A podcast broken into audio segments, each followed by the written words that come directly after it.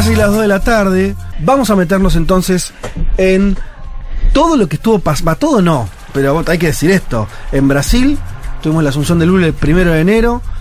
Después la famosa toma, esa remake berreta de, lo que fue eh, el asalto al Capitolio de, de los trampistas en versión carioca. Y un gobierno que le está yendo bien, diría, por ahora. ¿Cómo? ¿Qué, qué, qué estuvo pasando ahí? Hay decisiones y encrucijadas en el gobierno de Lula. Ajá. Decisiones y debates también internos, obviamente. ¿Cómo tienen todos los gobiernos? eh, iba a decir Ahora. progresistas, pero no, no progresistas también tienen Una marca de época. debates. Sí, seguro. Mucho internismo. Sí, acá Bueno. tampoco está tan a la No, luz, no. ¿no? Como, no sé, estoy viendo videos de la interna en Bolivia y vos decís, en Brasil y el frente de Sí. todo están tranquilos al lado de lo Sí. que está pasando con el movimiento al socialismo, pero es cierto lo que vos decís, fueron dos meses complicados. En general la luna de miel son 90 días, no existió luna de miel, no existe eso ya en América Latina. Mm. No existe más eso. y el ¿eh? Caribe, te digo que no existe ningún lugar del mundo. no, como que se aceleró todo. Se aceleró todo. en dos semanas ya, tirame para dónde va, porque si no. Bueno, de hecho es el, creo que es el intento de golpe de estado, ¿no? El- Más rápido. A la semana. Sí. Creo que, bueno, a Evo Morales le hicieron uno después de ganar la elección, todavía no había asumido Sí. el segundo, el tercer periodo presidencial. A ver, Lula viajó a Sudamérica y a los Estados Unidos primero, ¿no? Como para marcar ahí esa idea de estamos de vuelta, ¿no? Eh, ayer lo escuchaba Juan en la TV pública, planteaba una idea de occidentalización de Lula. Yo creo que puede existir eso, a la vez le sumamos que sigue jugando en el polo de los BRICS, ¿no? Porque Lula va a ir ahora en marzo a China, va a plantear así la idea de que Dilma presida el Banco de los BRICS, es decir, va a jugar fuerte Lula, no es que va se va a juntar con Xi Jinping y va a decir, hola, esta, este banco que vos tenés acá con sede en Beijing, esta expresidenta de Brasil lo va a asumir, ¿te parece? Y obviamente China me parece que va a dar el visto bueno porque Ah, vos decís que- ya está medio cerrado eso. yo creo que está hablado porque si no, No lo tiran. no lo tirás con- No. como lo están y tirando. no porque es como quedar muy en upside si te dice, si te la bochan. A la vez es eh, para Dilma volver a ponerla en un lugar Sí. importante dentro del gobierno sin que esté en función ministerial. ¿Te acordás que cuando nosotros viajamos ah, en agosto, Sí. eh, inicios de la campaña presidencial, estaba arrancando, una cosa que nos llamó la atención a los dos enseguida es que Lo empoderada que estaba Dilma. a Dilma, a pesar de que se fue con una mala imagen, su gobierno fue un gobierno deslucido, Lula la ponía en el centro. Y sabiendo que no iba a ser candidata a nada. Sí. Aún así en los actos, eso, esas cosas que están buenas palpar cuando estás en el lugar, y lo pudimos ver eso, ¿no? Que, a- que a Dilma se la, la, la- la- la sostuvo mucho él. Lula está hablando mucho en los últimos meses, en los últimos dos meses, insistiendo con la hipótesis de que hubo un golpe en Brasil. Sigue el debate, ¿no? Si el impeachment fue un golpe. Es un debate que tiene que ver con las posiciones ideológicas de cada uno de los actores. Como hay un debate en Bolivia sobre lo, si lo que pasó en 2019 Sí, fue un pero golpe. referido a lo de Dilma, al impeachment. Claro, Lula sigue planteando. Porque llevan dos golpes, porque también le hicieron golpes calificados lo de Sí, sí, pero él, Bolsonaro. él- él casi que empieza a decir el gran problema de Mm. todos nosotros empezó en ese momento. Ah, claro. Obviamente, eh, ahora vamos a ir a escuchar algunos temas. Hay una disputa sobre el Banco Central, una discusión. Muy Esta- interesante. Esta famosa la independencia del Banco Central, Sí. una independencia que es de los últimos años en Brasil. Eh, y que, claro, los bancos centrales determinan la política monetaria. Y Brasil hoy tiene una tasa de interés que es casi el doble de la inflación anual que tiene Brasil. ¿Sí? 13,75 es la tasa de interés anual, con una inflación que es la mitad. Entonces, te sirve especular, básicamente. Y ganan los bancos permanentemente. Quienes más ganan hoy en, en Brasil en términos económicos son los bancos. Entonces, Lula directamente va en contra de eh, el presidente del Banco Central, Que no lo pone él. Campos Neto, que venía del bolsonarismo, que incluso fue fotografiado. Hay una cosa actual que es los, los lentes fotográficos captan a distancia celulares y cosas. Ah, sí, claro. Le sacaron una foto a. Campos Neto que estaba en un WhatsApp en Ajá. enero que decía ministros de Bolsonaro. Ajá. A partir de ese momento, Lula Y quedó con una papa hirviendo, porque dice, Claro. me hicieron, estos chavales me, hicieron- me intentaron hacer un golpe, este determina la política económica, monetaria de mi país, sube la tasa de intereses, lo quiero afuera, ¿no? Y ahora está presionando, básicamente para sacarlo, si te parece vamos a escuchar el primer audio, que es Lula entrevistado por Acevedo, Mm. un periodista conocido de Brasil que vos solés Sí, mirar mucho. Reinaldo sus- Acevedo, un Es el- enorme periodista. Es el creador de la idea de petraleada en el PT, es decir, es un Fue tipo un que- antipetista. antipetista durísimo Sí, que y se- con el bolsonarismo se convirtió en petista casi. Se adocenó. O lulista. Sí. Entonces, Lula le dice a Acevedo, muchachos, ¿cuál es la explicación de tener esta tasa Mm. de interés? ¿Quién lo votó a este hombre? Es fuerte el embate, vamos a escucharlo y lo traducimos. Qual é a explicação de você ter juros de 3,75 num país em que a economia não está crescendo?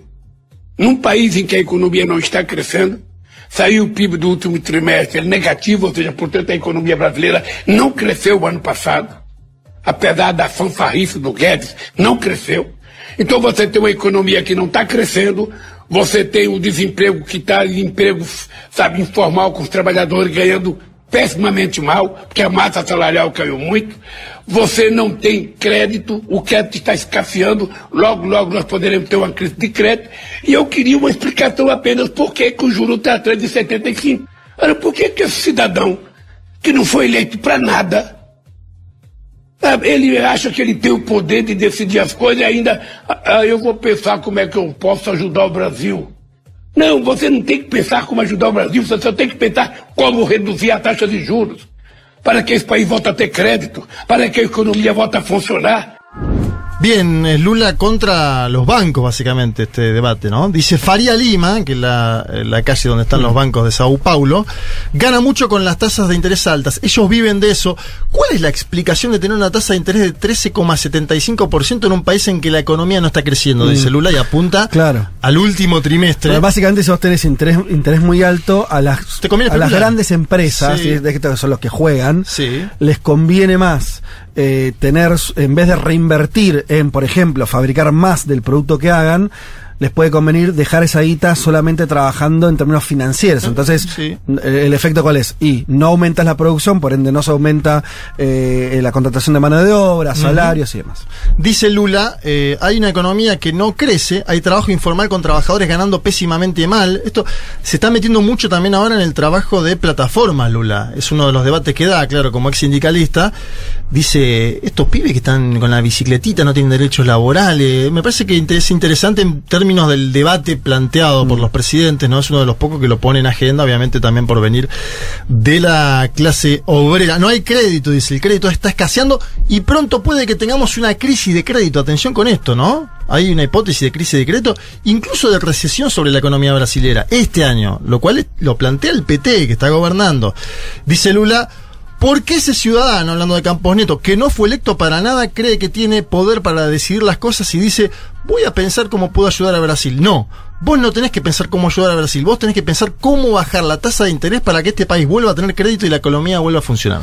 Bueno, básicamente tenés, a Lula apuntándole al presidente del Banco Central, que es apuntar al lugar más sensible en- de, de una, sobre todo una economía del tamaño de Brasil, donde busca, ¿no? busca la salida propia de Sí. Camponeto, si no tiene que ir al Senado, donde se hace un debate con un acuerdo tienen que sacarlo. Tenés que sacarlo con un acuerdo muy complicado, muy complejo, y ya ahí estás negociando de otra forma, ¿no? Bien. Bien. También fue crítica de Campos Neto, y aprovecho para ponerla en consideración sobre la mesa como actor que se va a meter en el debate, hablaba antes de las internas, Gleisi Hoffman. Gleisi Hoffman es la presidenta del Partido de los Trabajadores. Eh, pidió directamente la salida de Campos Neto y fue más incisiva que Lula. Dijo, él no tiene nada que ver con el proyecto que ganó en las urnas, ¿no? Me suena mucho a 2014 eso. Acordate cuando Dilma pone Ah, al, sí. a Joaquín Levy en el Ministerio de Economía y un sector del PT que dice, esto no fue lo que se votó, ¿sí? Eh, No, yo me- me acordaba de una cosa argentina, de la Argentina, ¿te acuerdan? En un, hace muchos años, eh, que Martín Redrado 2010, Martín Redrado era el presidente del Banco sí. Central. Eh, en la Argentina no es independiente, o sea, eh, la influencia del Poder Ejecutivo es, es, es, mayor. Sí. O sea, lo había puesto Kirchner a Sí, Redrado, pero después, bueno, eh, empieza a ser eh, Cristina lo quiere sacar y el tipo no se va durante unos meses, ¿se acuerdan que no, tuvimos Más años, te digo. Yo me acuerdo que... ¿Años? y Bueno, no sé. este, este debate es de 2010, me parece. Bien, no sé cómo se zanjó, Yo me pero- acuerdo que es 2010 y Cristina asume Se en- termina yendo Redrado, eh, pero sí, bueno, es un- una cuestión siempre sensible esa. El debate es, Sí. Iglesias y Hoffman va a opinar sobre esto, porque también hubo una decisión de Fernando Haddad de volver a poner sobre la mesa un impuesto sobre los combustibles. Acuérdense que Bolsonaro, en la desesperación electoral, dice, vamos a bajar el precio de los combustibles. Claro. Por lo cual produjo una deflación absurda cuando toda América Latina estaba con una inflación alta. ¿Te acordás que en Brasil cuando estuvimos Las nosotros bajaban. había deflación? Sí, nosotros no podemos creer. S- sobre todo a partir de Sí. Lo que pasa con, eh, con eh, el combustible. Baja el- baja el precio del le sacó un combustible. impuesto al combustible, un impuesto eh, millonario en Brasil, entonces el gobierno de Lula ahora tenía que definir si lo volvía a implementar o no, que era básicamente cobrar un impuesto para después hacer política también social, porque vos tenés que construir escuela, casa Sí, pues, recordemos que Petrobras ser estatal, si vos le sacás ese impuesto, es una forma de desfinanciar a la Eso, empresa pública. Sí, pero era sobre todo la gasolina, en general, el impuesto este que Sí. existía antes y que Bolsonaro, meses antes de la elección, lo saca. Entonces el PT que decide subir un porcentaje, es decir, Lo, re- lo vuelvo a poner. lo vuelve a poner en una, al escala, 100. en una escala menor. Sí. Entonces ahí se produce un debate, porque Gleisi Homan, como titular del PT, y todo un sector del PT decía, nosotros no podemos volver a poner ese impuesto. Claro, porque le va a salir más caro. Va a eh, salir más caro. la nafta a moverse, toda la gente, sí. Sería incumplir, en un momento lo dijo Gleisi Homan con esta palabra, sería incumplir el contrato electoral. Ahora, ese ya no es un debate con el presidente del Banco Central, que es por ahí un bolsonarista. No, no, es un Seguro- debate interno. Es contra el- la decisión de el ministro de Economía, que es Haddad, que es otro peso pesado del PT. Sí, fue una disputa que se saldó con una decisión de Lula, te diría intermedia, pero más favorable a la Frente de todiños. Sí, Es medio frente de todiños ya ese debate. sí eh, lo que dice Gleisi Homan es, y ahora vamos a escucharla, tenemos una- un breve audio de ella, dice, el mercado no ganó la elección. Y ojo, porque dice en un punto, yo también tengo que hacer un contrapunto. Ahí uno no sabe si esto fue dialogado o no, uno cree que no, que son posiciones eh, empíricas, pero vos a veces también tenés en las fuerzas políticas alguien que ocupa un papel más fuerte y otro que dice, bueno, vamos a negociar, a conciliar con Lula en el medio, ¿no? Hay una nota que no me acuerdo quién, una opinión en un Fue de San Pablo de estos días que decía, sostenía que eh, como si hubiera habido una decisión de Lula de que el PT en estos años tenga esta vida así, o sea, que, que critique, que tenga una, que el PT como partido tenga un, que no sea, no, no haga seguidismo del gobierno. Bueno, Pasa por- que no sé cómo sale eso, porque vos empezás a criticar y dónde terminás, ¿no? Sí, sí, por ahí terminás Eh, como en, en el más boliviano, que por ahí la semana que viene podemos hablar de eso, creo que es un caso que no tiene Sí. vuelta atrás. Vamos a escuchar a Gleisi Homan diciendo, la verdad muchacho, el mercado no ganó la elección, Mm. nosotros pensamos esto, esto y esto como partido político. Escuchamos, la presidenta del PT. Porque eu sei como funciona governo, as pressões que vêm. Né? O mercado não ganhou a eleição, mas o mercado pressiona o tempo inteiro. Fala o tempo inteiro. né? Pressiona o tempo inteiro. A equipe econômica. A equipe econômica e o governo, né, como um todo, que tem que, tem que ter a- a- sobre o fiscalismo, sobre juros, sobre. Então tem que ter um, um- um contraponto nisso. Não pode o mercado ficar falando sozinho, pressionando, achando que tem razão. Né? O Nessa- mercado não ganhou a eleição. Não, eu acho que hoje o, o ministro Fernando Haddad está com uma visão mais próxima ou tentando mediar com o mercado, que é um papel que lhe cabe como, como ministro da Fazenda também. Bueno, atención, eh, el mercado no ganó la elección, dice Gleisi Homan, presidenta del Partido de los Trabajadores, y que toda la semana lo ve a Lula en plan alto. Esto es lo otro que hay que decir, no es que no, se comunican, ¿sí? Ella va toda la semana, se junta con Lula en plan alto, es algo que se puede ver en la agenda pública del presidente.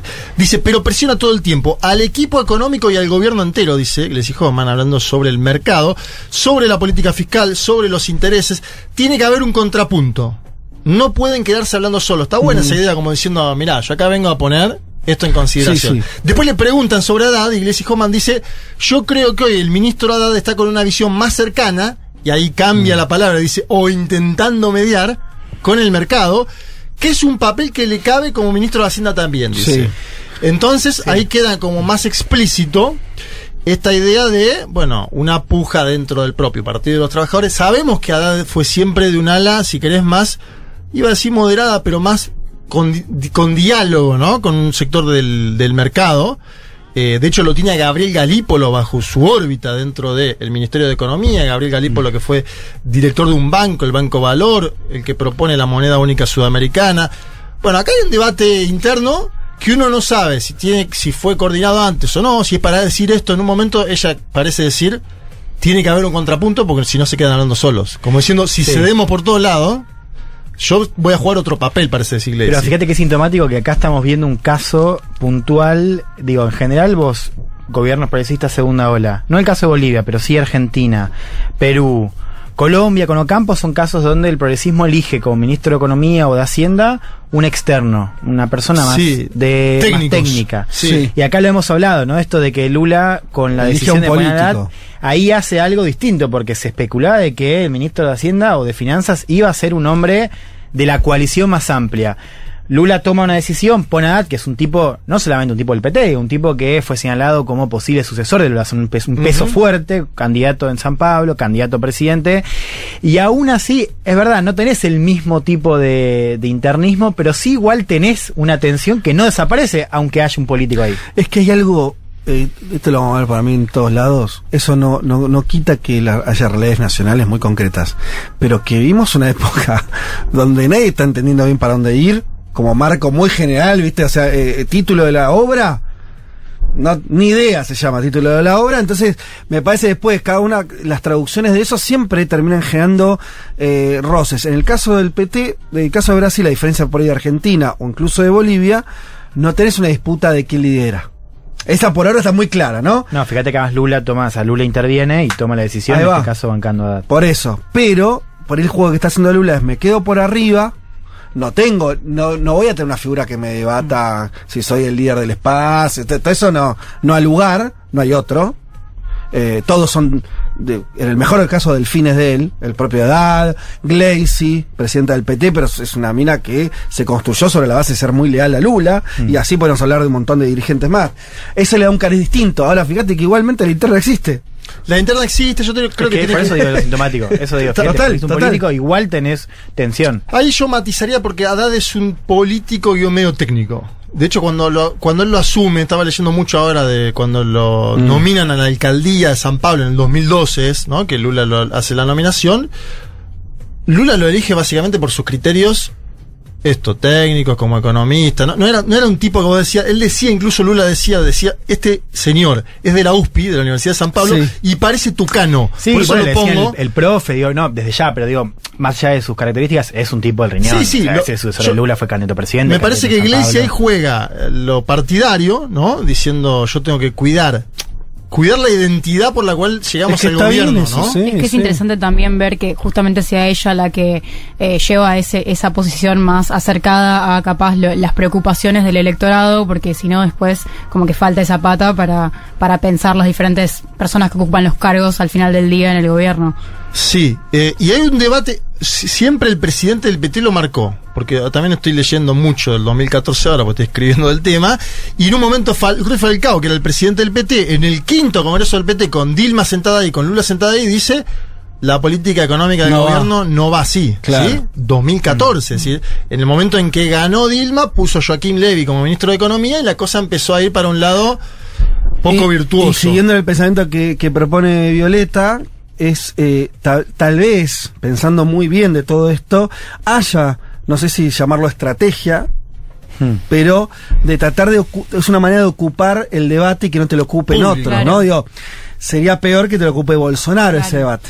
Y vos lo tengas a él diciendo a ver cómo puede ser que la subió la nafta. Digo, está bien que lo diga, por ahí mejor que lo diga el propio PT. Sí, o sea, me parece que, es interesante en cierto sentido positivo, más allá de que, bueno, siempre son muy asustantes las divisiones, más en este contexto en el que la democracia parece estar puesta en juego constantemente, pero bueno, en un contexto en el que Lula no tiene disputada el liderazgo del partido eh, y que aparezcan otras opiniones hacia adentro de, de, bueno, de su misma, de su misma, de su mismo partido. Eh, y en ese sentido también pensar que, bueno, que, que las voces de, él- de, de la preocupación social después de eh, el, el mandato de Bolsonaro, que fue muy duro para la sociedad, pueda, bueno, existir este, este, este desencuentro que en sí igual tiene en mente la misma preocupación porque exista cierta estabilidad económica y a la vez bienestar social. Habló Haddad, eh, le preguntaron a Haddad, che, ¿qué está diciendo la presidenta de tu partido? Sí. Y él ¿Qué salió, dijo? A dijo lo siguiente. A ver. Agora, o importante é que ela defendeu a decisão do presidente Lula, que era o que eu esperava da, da parte dela, que é uma pessoa que tem opiniões fortes, né? mas que sabe que a decisão final, quem arbitra os conflitos de posições dentro do governo, fora do governo, é o presidente da República. Né? É, E ministro da Fazenda não ganha todas. Aliás, perde a maioria. Gleisi defendió la posición del presidente Lula, dice Fernando Haddad. Era lo que esperaba de ella. Tiene opiniones fuertes, pero sabe que la decisión final es del presidente. En el medio dijo, el ministro de Economía también da algunos debates, pierde la mayoría, ¿no? Como Sí, diciendo, estoy acá por un proyecto político. El que definió en última instancia no soy yo. Claro, porque la prensa también empezó a decir, hay una disputa Bueno, entre la, que política y la económica. Te voy a decir otra disputa posible. ¿Quién va a ser el próximo candidato a presidente? Y tal vez ahí haya entre, parece adelantar, ¿eh? pero entre Haddad, que ya fue candidato, y Gleisi, que es alguien que, que empezó a tener, digo, ya con varios años al frente del, del PT, ¿no? Puede haber un, puede ser que sea el, el inicio de una disputa también personal. Sí, claro, sin lugar a dudas. Política, ¿eh? Y una tiene que cuidar el legado del partido, un partido histórico en Brasil que te- te trabaja el legado de los trabajadores, y el otro tiene que cuidar la, la macro. Ah, el tema es que decidan, porque a mí me está sonando, ¿viste cuando... Bueno, definieron. pasa que vivi- vivimos bajo los cuatro años del albertismo, entonces, está bien, está- discutan, pero definan, ¿Querés que te un poco del Vayan para un lado, porque si no... ¿Te saca un poco el albertismo? Programa de vivienda, bueno, Alberto hizo, entiendo ahora, 90.000 en tres años. Lula propone hacer 500.000 por año, ¿no? Digo, Sí. también hay una cosa de escala ahí, Sí. pero el programa Mi Casa Mi Vida estuvo en el programa Mi Casa Mi Vida y volvió a hablar no solo de Bolsonaro, sino del golpe a Dilma. Ojo, porque está todo el tiempo, lo vengo siguiendo. Escuchemos a Lula durante la vuelta del programa Mi Casa Mi Vida, inaugurando viviendas, 500.000 por año, 2 millones en 4, comentando qué siente y qué pasó para él en el año 2014. Eu estou aqui alegre e triste. Alegre porque essa casa, esse conjunto, começou a ser feito em 2013. Em 2013 começou a ser feito. Há 10 anos atrás. Esse conjunto já era para ter feito, já era para ter acabado. Vocês se lembram do golpe que deram na presidenta Dilma para tirá-la do governo? Vocês se lembram vocês se lembram que inventaram uma coisa chamada Ponte para o Futuro? Era preciso tirar Dilma para esse país voltar a crescer. E eu vou dizer o que aconteceu nesse país. Esse conjunto que era para ter sido inaugurado em 2014 está sendo inaugurado em 2023, exatamente pelo presidente do PT. Exatamente por quem começou a construir essa obra. E é importante vocês saberem que aqui tem mais dois conjuntos paralisados. Bueno, traducimos, estoy acá alegre y triste, dice Lula. Alegre porque este conjunto de casas comenzó a ser hecho, escuchen, en el año 2013. Dice Lula, 10 años atrás este conjunto estaba para ser terminado. Ustedes se acuerdan del golpe que le dieron a la presidenta Dilma para sacarla del gobierno. Ustedes se acuerdan que inventaron una cosa llamada Un Puente para el Futuro, que era una- un programa del PMDB, acuérdense, el PMDB Ajá. de Michel Temer. Sí. Sacó en su momento un texto llamado Un Puente para el Futuro justificando el impeachment a Dilma. Claro. Eh, era necesario sacar a Dilma, dice Lula, según ellos, para que este país vuelva a crecer. Y voy a decir lo que pasó en este país. Este conjunto de casas que tenía que ser inaugurado en 2014 está siendo inaugurado en 2023, dice Lula. Exactamente por un presidente del Partido de los Trabajadores. Es importante saber que además hay con- otros conjuntos paralizados. Es decir, él Claro. dice, con Temer y con Bolsonaro, la política social de este país se paralizó, ¿no? Es lo que está mencionando. Me parece que en, en términos de política, si querés, económica es importante. El lanzamiento de viviendas populares 500.000. El programa Bolsa Familia, que lo acaba de lanzar nuevamente esta semana. Y acá te voy a meter otro tema. Sé que Juan quiere involucrar a, a alguna persona del gobierno brasilero en una duda. Yo te quiero preguntar por Gerardo Almin, Gerardo presidente, porque claro, allá parecía un poco en el marco de la campaña, aparecía esta idea de que Lula, también por su edad, iba a ser una cosa de canciller VIP, ¿no? Que iba como a reconstruir el vínculo de Brasil con el mundo, y que el que iba a tomar las riendas iba a ser Almin. ¿Qué pasó con esa idea? Almin estuvo esta semana presente cuando Lula lanzó el nuevo programa de vacunación. Todo lo que hace Lula es en contraposición a política de Bolsonaro. Esto desde ya, ¿no? Él dice, mi casa, mi vida, el gobierno anterior no hizo nada. Vacunación, eh, en la, la imagen, que es Lula vacunándose, quien lo vacuna es Gerardo Almin, que es médico de profesión. Es decir, Almin está muy presente en lo que es la política cotidiana, pero con un seguimiento del presidente. Más ¿sí? de sombra que de protagonista. Más de sombra, Lula igual lo empodera, por ejemplo, cuando se va de viaje al exterior, que este es un fenómeno peculiar de algunos países, ¿no? Cuando Lula vino a la Argentina, va y se saca la foto con Gerardo Almin y lo deja a cargo del ejecutivo Almin. Almin incluso habla. Sí. Es- Esto en algunos países sucede así. Entonces, lo está empoderando más cuando no está Lula y cuando está Almin permanece ahí como alguien que está dentro del gobierno. ¿sí? No parece estar dando una disputa al- por el momento. No. Y va a viajar mucho Lula también. O sea, yo pensaba recién. Cuando vaya a China, Gerardo No, va a cargo. ¿Cuánto va? Son dos, tres meses. En tres meses Lula va a meter viaje a Argentina con CELAC, viaje a Estados Unidos con Biden en la Casa Blanca, viaje a Beijing con Ay, Xi boludo, tiene 80 años. No, a mí Eh, me impresiona un poco eso, el, el tono de voz de Lula, ¿no? En Sí, relación que a, ruge, ¿viste? a los otros audios que se los veía como más tranquilos, a la presidenta del partido, y Lula como todo el tiempo Sí, es así, medio sacado, medio ahogado, ¿no? La voz también como... A- Es- es aparece un señor otro, grande. otro iba a Me decir, preocupa, me preocupa. a- aparece otro personaje en cuestión que por eso te pregunté antes lo de Almin para que lo, lo trabajemos.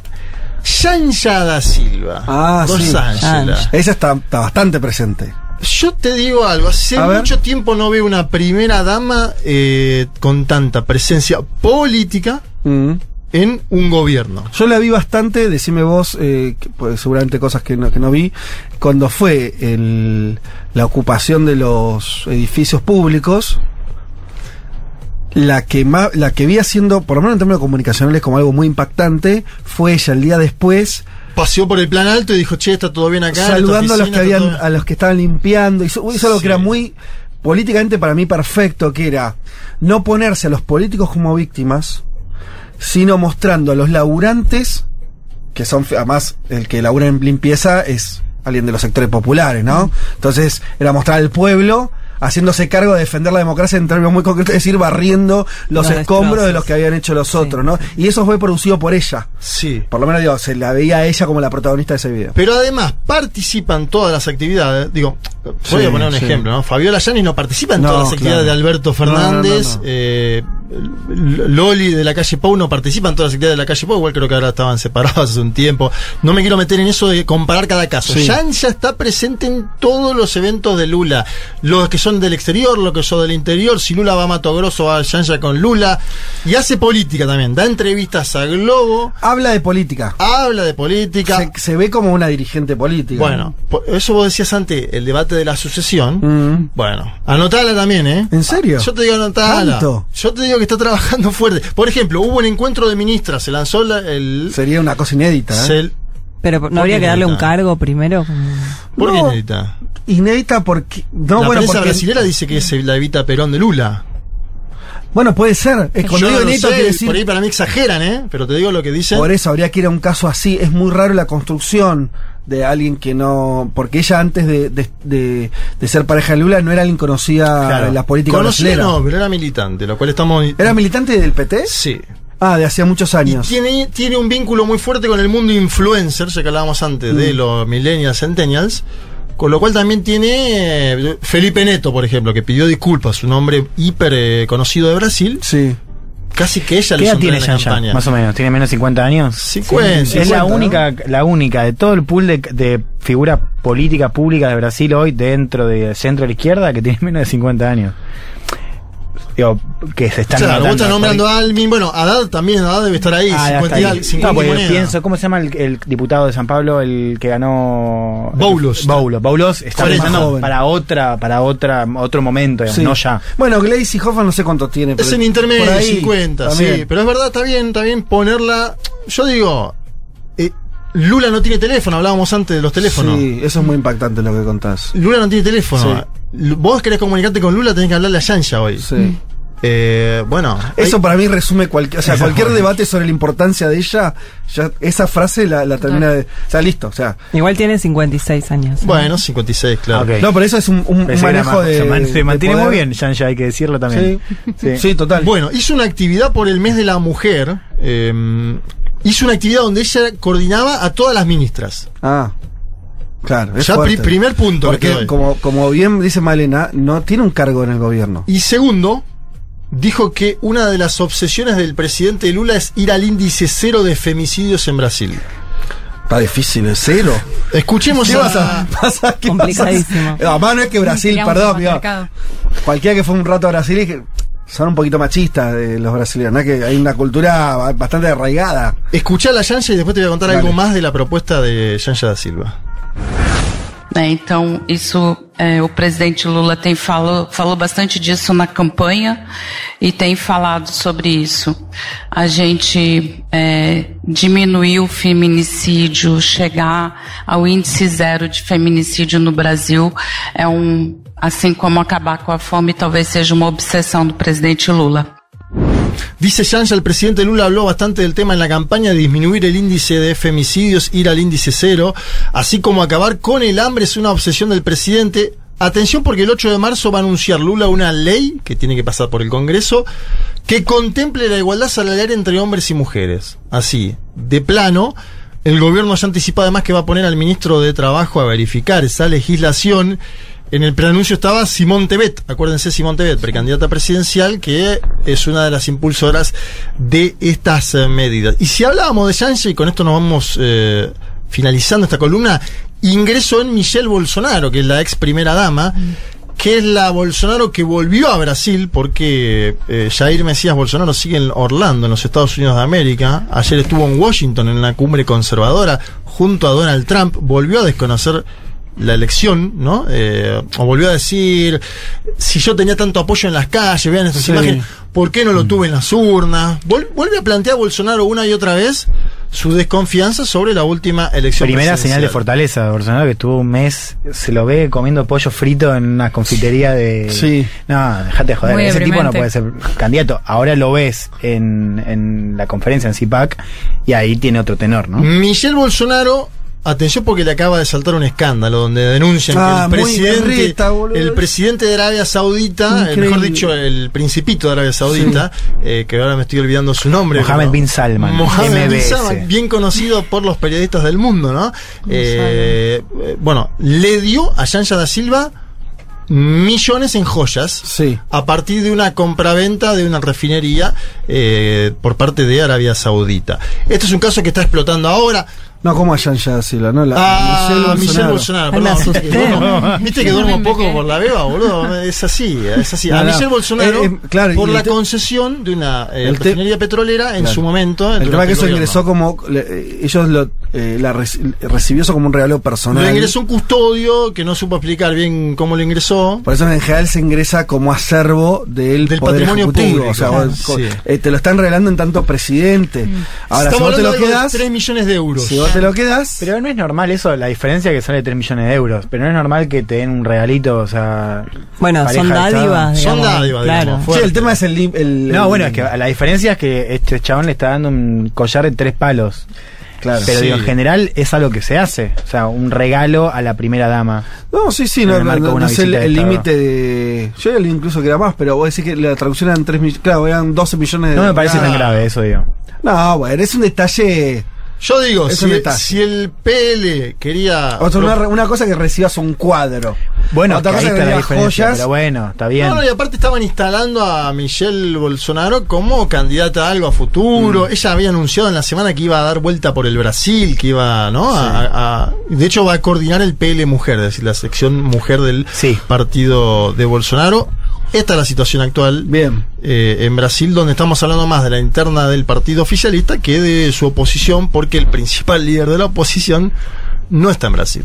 Eh, perfecto, te, te voy a sumar una cosa porque me parece interesante, como, como, como información, eh, lo hace un oyente Lani, Lani, no sé cómo se pronuncia, que eh, entiendo lo- lo- vive en Brasil, y nos manda la- lo, lo que sería la, las tapas de dos revistas, de Bella y Istoé, dos revistas Sí. muy importantes que fueron anti-PT muy fuertes, ¿no? Durante Claro. muchos años, y las dos tienen tapa eh, a Haddad, al ministro de Economía, y una es a primera victoria, se llamaba una tapa, y la otra es eh, el fiador de la estabilidad, ¿no? Como el garante de la estabilidad. Y claro, el mercado. Son dos datitos. No, seguro, el mercado va a estar con unos ojos impresionantes. Y, y parece, son fotos de él como muy. Ya quisiera cualquier ministro ser tra- así tratado por los por, por estos por, por grandes medios. Veremos si esto dice algo o no. Sí, a la vez también vos pensás que Lula le llega a esa y dice, che, no me gusta. por eso, por eso, por eso te digo, A ver, tráeme la Glacy para hablar. Y bueno, bueno, Juanma, eh, espectacular esta primera aproximación eh, sobre Brasil y ya venimos. Un mundo de sensaciones. Porque desde que inventamos la agricultura y construimos en ciudades, la cosa se complicó bastante.